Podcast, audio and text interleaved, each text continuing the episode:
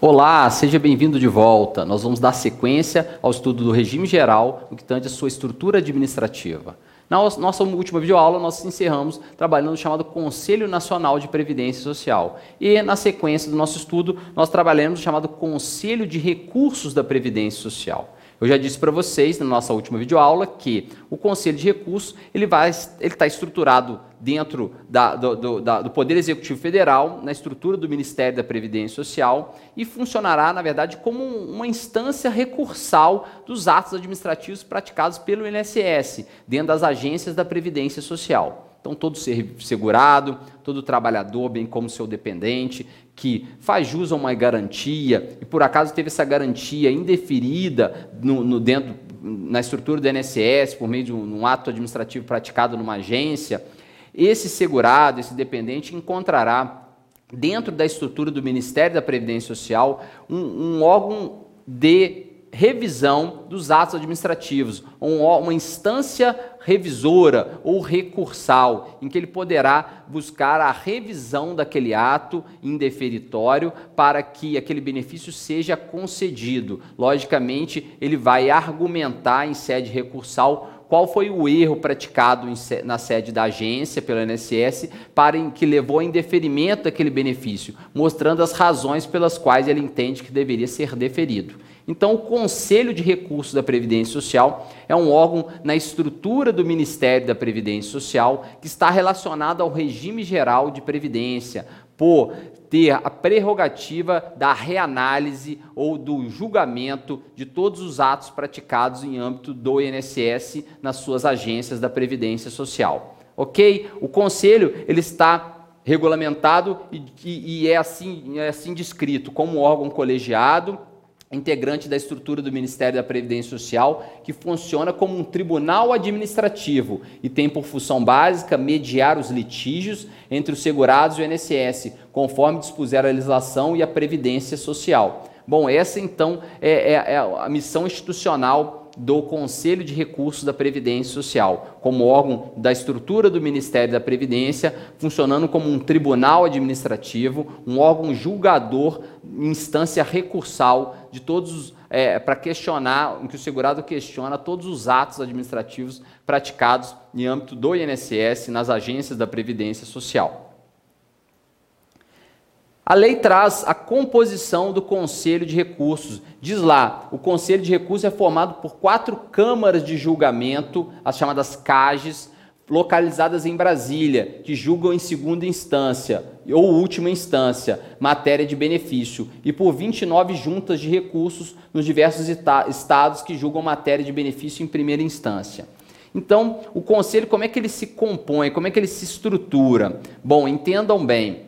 Como tribunal administrativo, o Conselho de Recursos da Previdência Social apresenta duas instâncias recursais. Nós temos uma primeira instância recursal, onde aquele ato praticado na agência da Previdência Social do INSS pode ser questionado, que é na chamada Junta de Recursos do Conselho de Recursos da Previdência Social. Então, a lei traz 29 estruturas recursais em cada um dos estados para julgar os atos praticados por cada um do, do, dos, eh, do, das, cada uma das agências, melhor dizendo, da Previdência Social. Então você tem uma primeira instância a questionar, ou seja, o segurado foi lá, pediu um benefício de aposentadoria, teve negado esse benefício por não ter sido reconhecido um tempo lá que ele julga ter trabalhado e a Previdência entendeu que não existem provas materiais do exercício de atividade laborativa naquele período e o segurado não conseguiu implementar todo o tempo de contribuição necessário à garantia daquela aposentadoria. Esse é um exemplo.